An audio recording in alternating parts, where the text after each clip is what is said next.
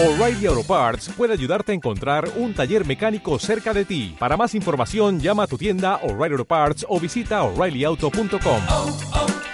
O'Reilly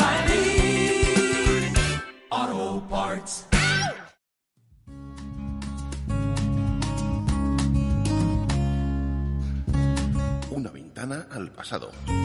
Un espacio dirigido por Luis Traverso, aquí y ahora, en la 107.8, en Radio Copla.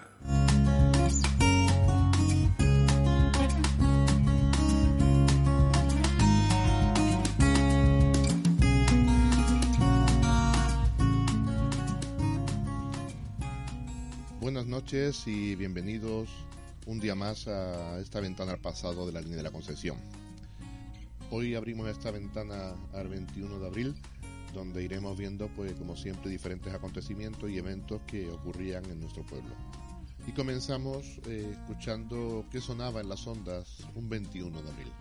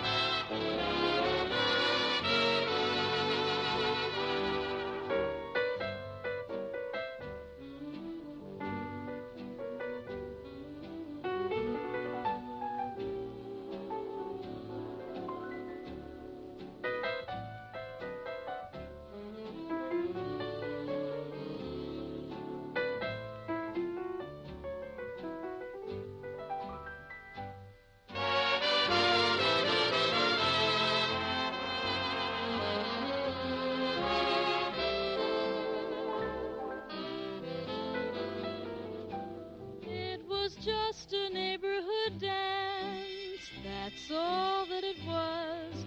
But oh, what it seemed to be. It was like a masquerade ball with costumes and all, cause you were at the dance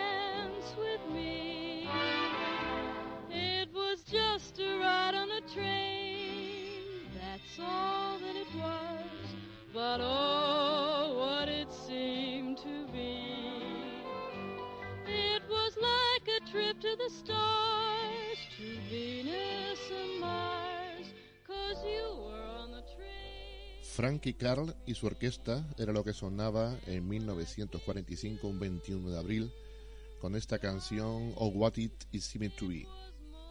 Voy aprendiendo inglés, ¿eh? It was a promise,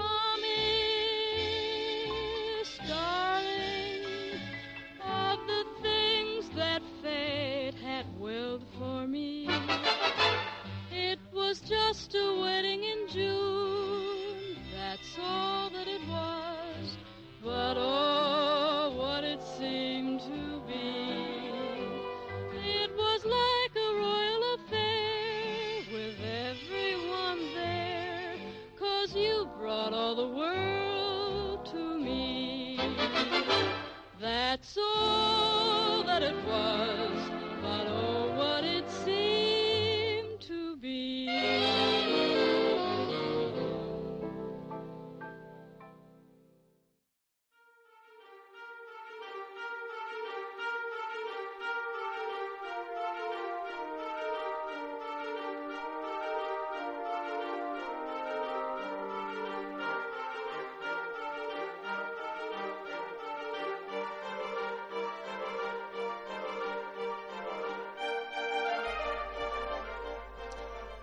Pues llegamos al informe desde el campo delante de Gibraltar del sitio La Plaza, ese segundo sitio que se hizo en 1727.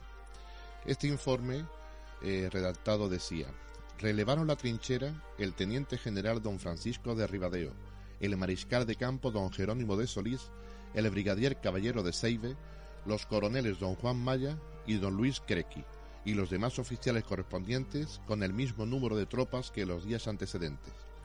Se habían empleado 200 trabajadores a las órdenes del ingeniero don Andrés Jorge Sohor en componer la comunicación que pasaba por delante de la batería del conde de Mariani, reparar las, revestiduras arruinadas por las bombas y artillería de la plaza y empezar la nueva comunicación a la batería de las orcas. Las tropas de trinchera prosiguieron en reparar sus puestos de las ruinas que habían hecho las aguas, vientos y el fuego de los enemigos.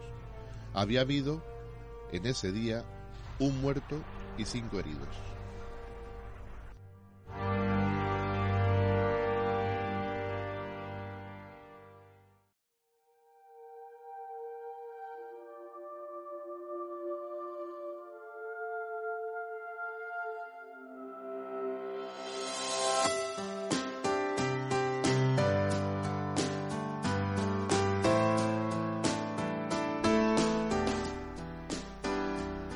El 21 de abril de 1880, en la sesión municipal bajo la presidencia del señor alcalde don Enrique Rovira Ortiz y con la asistencia de los señores González Vázquez, Sánchez Gutiérrez, Amaya, Jiménez y Ramírez García, se trataron diferentes puntos. Entre ellos, eh, se leyó una comunicación del señor jefe económico de la provincia aprobando los medios adoptados por la corporación y la Junta de Asociados para cubrir el encarecimiento de consumo y cereales. También que el director de la Escuela Pública de Niños solicitó 15 días de licencia por enfermedad, la cual fue aprobado y le sustituyó el primer ayudante, don Manuel Martínez. También se abrieron diligencias preliminares para el arrendamiento en pública subasta del arbitrio de uso voluntario de pesas y medidas, servicio de alumbrado público y limpieza pública para el año 1880 y 1881 otro de los puntos fue que el secretario del ayuntamiento de Benaladí comunicó que don Antonio Vázquez Cote solicitó cambiar su vecindad a la línea en la cual ya llevaba viviendo más de seis meses.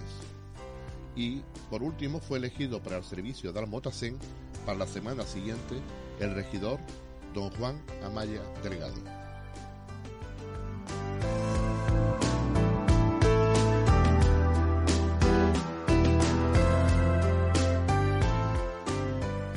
21 de abril de 1920, don Francisco Cascales, presidente de la Asociación Patronal Mercantil e Industrial de la Línea, solicitó al coronel subdelegado gubernativo de la ciudad autorización para celebrar a las 9.30 una junta general en su domicilio en la calle Real número 2 para tratar asuntos generales. Y así fue. La reunión dio comienzo a las 22 horas de la noche bajo la presidencia de don Francisco, asistiendo unos 60 asociados. En un principio fue leída y aprobada el acta de la sesión anterior y una carta del Sindicato Único que dirigía a los dueños de la pañería La Villa de París, dándole el plazo de 24 horas para que admitiera a los dependientes que habían despedido. Estos acordaron que no iban a... Después discutieron largamente los gremios de Quincalla y Ultramarinos. Estos últimos, por ser establecimientos heterogéneos, habían sido multados por la Junta Local de Reformas Sociales y acordaron que el abogado de la patronal estudiara la ley de descanso dominical y también la de reformas sociales, porque tenían entendido que ese organismo estaba ilegalmente constituido en la ciudad y lo empleaban el cacique como arma política. Tras, esto acordaron declararse en sesión permanente.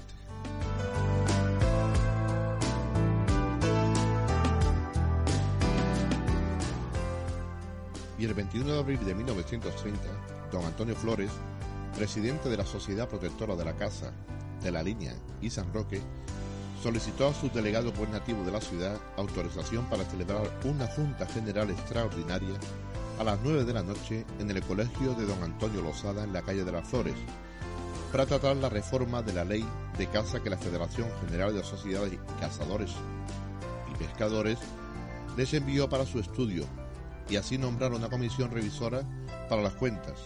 Y así fue, con la asistencia de unos 60 asociados, fue leída y fue nombrada dicha comisión. Y ese mismo día, la comisión organizadora del Ateneo Obrero Cultural de la Línea, formada por don Antonio Torrealba Ortega, don Alejandro Guerrero González, don Félix Clavijo García, don Manuel Benítez Plata, don Andrés Viña Minuesa, presentaron el reglamento por la que debía de regir dicha sociedad que tendría como objeto difundir los conocimientos científicos entre todos los trabajadores manuales e intelectuales por medio de cursos, conferencias y excursiones. Siendo exclusiva y esencialmente cultural la finalidad del Ateneo, no podía la Junta Directiva ni los socios realizar en nombre y en representación de la misma actos públicos de significación política ni religiosa, no pudiendo el Ateneo afiliarse a determinada idea, aun cuando en su seno se estudiaran y se discutieran todas las doctrinas. La Junta Directiva se debía de componer de ocho individuos y los cargos serían de secretario, vicesecretario, tesorero, contador, bibliotecario y tres vocales.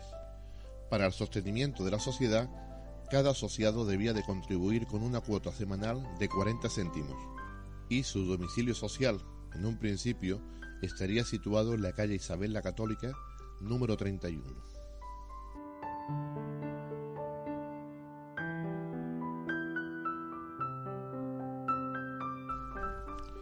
Y damos un pequeño saltito de seis años y nos vamos a 1936, donde don Ramón Guerrero, presidente de la comisión organizadora de la Sociedad de Maestros Sastres de la Línea, solicitó, según disponía la ley de asociaciones profesionales, al señor alcalde del ayuntamiento autorización para celebrar una reunión con los señores del gremio a las nueve de la noche en el local que ocupaba la agrupación industrial de la leche, para tratar la lectura y la aprobación del reglamento por la que se debía regir la sociedad y así dejarla constituida.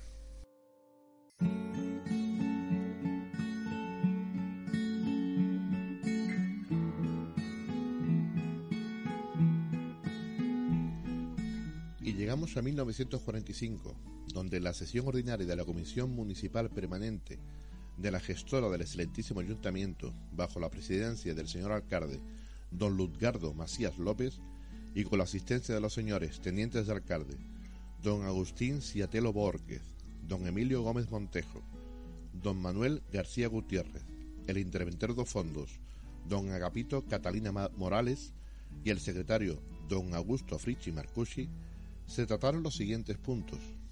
En el segundo punto se dio lectura a los boletines y varias comunicaciones. Entre estas se leyó un oficio del señor inspector secretario de la Junta Municipal de Sanidad en la que comunicó que el 14 de abril había fallecido por haber puesto fin a su vida el médico de asistencia pública domiciliaria en propiedad del quinto distrito, don Adolfo Díaz Calvo. También se dio lectura a una circular del señor presidente de la Unión Deportiva Linense en súplica de que se le donara a dicha entidad un libro con destino a la biblioteca de aquella que iba a ser objeto de una ampliación, siendo aprobado la donación por la comisión. En el punto tercero, en un escrito de doña Teresa Iglesias Recio, médica de la asistencia pública domiciliaria, en súplica del abono de su derecho por asistencias a la fuerza de la Guardia Civil. El ayuntamiento, lógicamente, aprobó eh, dicho gasto y dentro de las urgencias hubo una propuesta de la alcaldía con motivo de la visita pastoral del señor obispo de la diócesis, para lo cual le había comunicado al señor cura párroco que el día 26 de abril haría su primera visita pastoral a esta población, por lo que estimaba que debía preparársele el recibimiento adecuado que merecía tan digna jerarquía eclesiástica, y al indicado fin esperaba al señor alcalde que se le facultaran ampliamente para organizar dichos actos, siendo aprobado por unanimidad.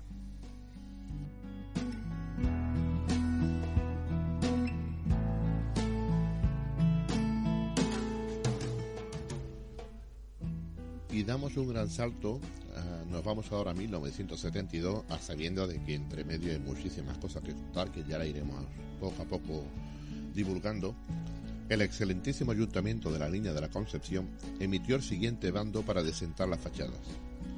Se recuerda a los vecinos de este término municipal la ineludible obligación legal que tienen de mantener limpias y adesentadas las fachadas de sus edificios y viviendas por exigencia tanto de prestigio urbanístico de la ciudad como del deber general de todo ciudadano de colaborar en el buen aspecto y grata impresión que ha de causar la ciudad a los visitantes. De ahí que esta alcaldía confíe en que voluntariamente todos los propietarios y ocupantes de inmuebles, cada uno dentro del marco de sus obligaciones legales, procuren y se esfuercen en conseguir que estos, así como las tapias y vallas de los solares, sobre los cuales se habían dictado normas específicas, reunían las condiciones aceptables de ornato público, procediendo cuando su estado sea de abandono y suciedad, la restauración, encalado y pintura de los mismos, y se corrija así el lamentable aspecto que presentan algunos edificios.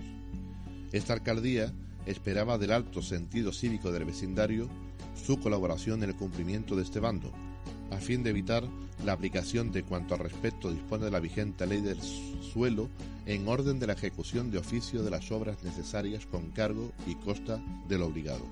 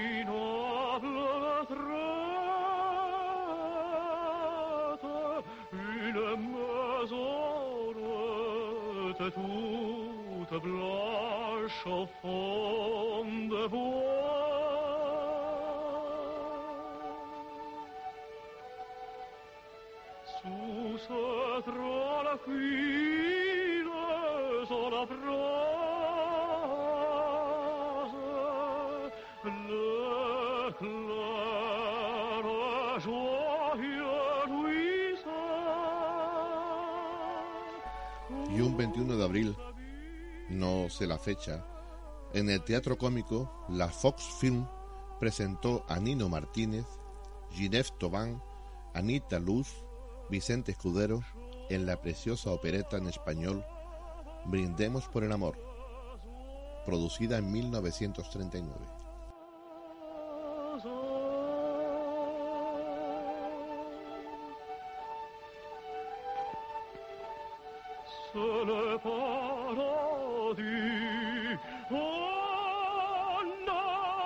破土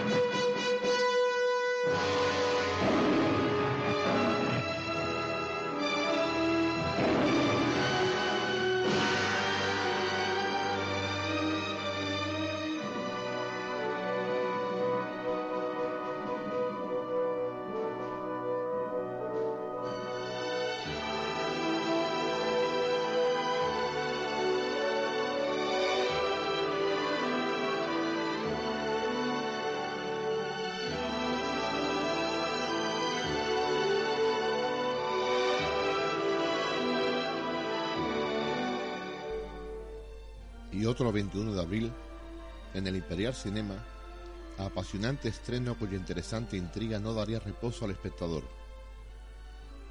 Si usted vio y gustó la película Testigo de Cargo, no podía dejar de ver La noche es mi enemiga, producida en 1959 con Olivia de Havilland y Dick Bogart.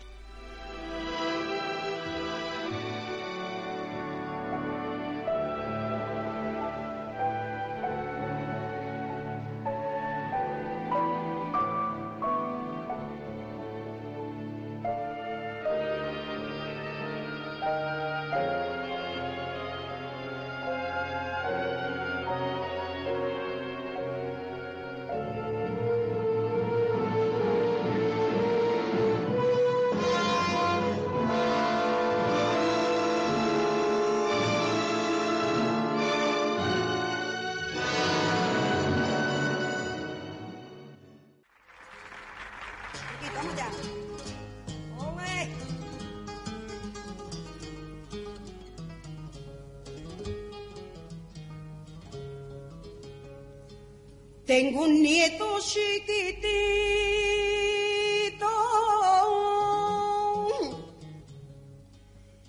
Tengo un nieto chiquitito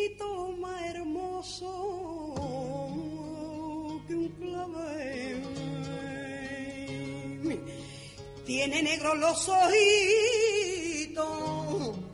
Y es mi niño tan bonito, se llama Antonio Manuel. De noche cuando la luna se asoma por su ventana, yo estoy al pie de la cuna para cantarle la nana. Y orgullosa me recreo cada vez que en él me fijo, porque en su carita veo el retrato de mi hijo. A la nana, mi niño, rey de los cielos, duérmete tu cariño que yo te veo. Espectacular en La Niña Antequera.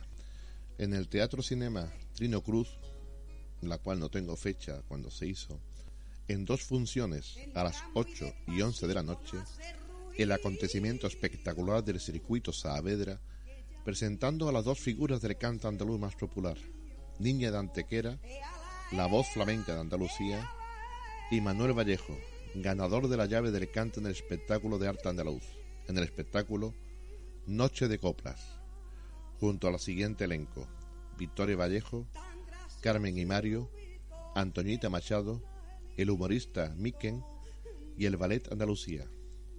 Los precios eran populares, numeradas 8 pesetas y sin numerar 5 pesetas.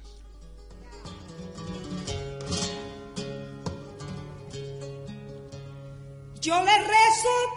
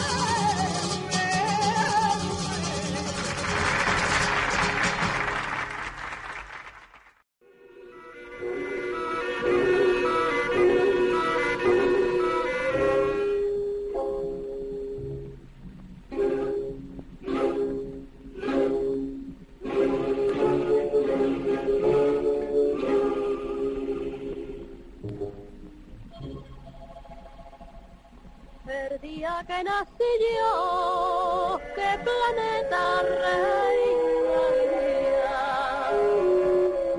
Por donde quiera que voy,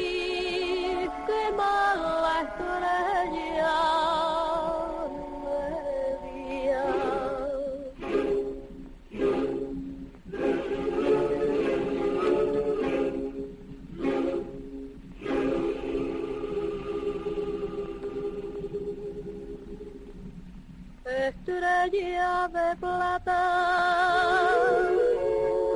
la que más reluce, porque me llevas por este calvario llenito de cruces.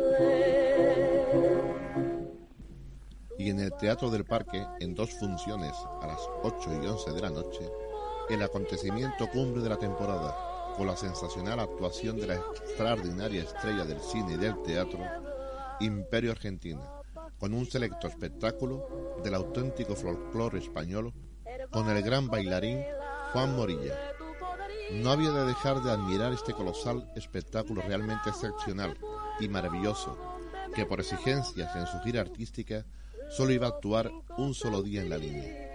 Los precios, butaca 25 pesetas y general 7 pesetas.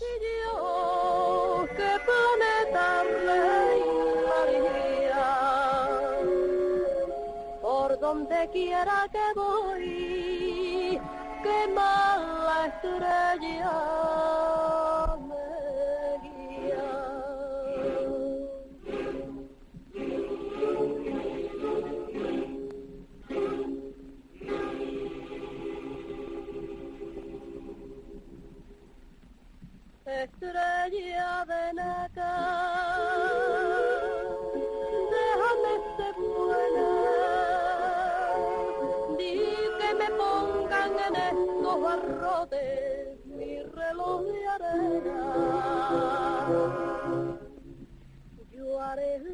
lo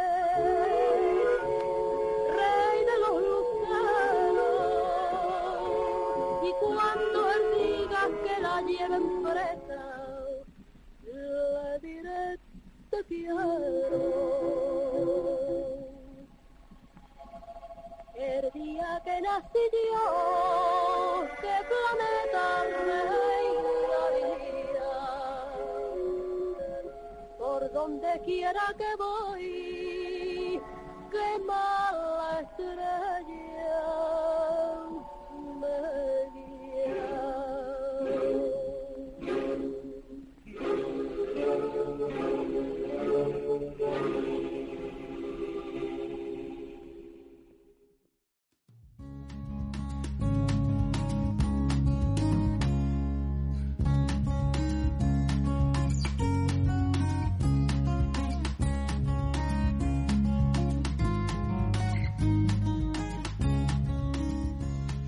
Pues hoy nos toca despedirnos desde el Teatro del Parque y con Imperio Argentina, que mejor nos podíamos despedir hoy en este programa.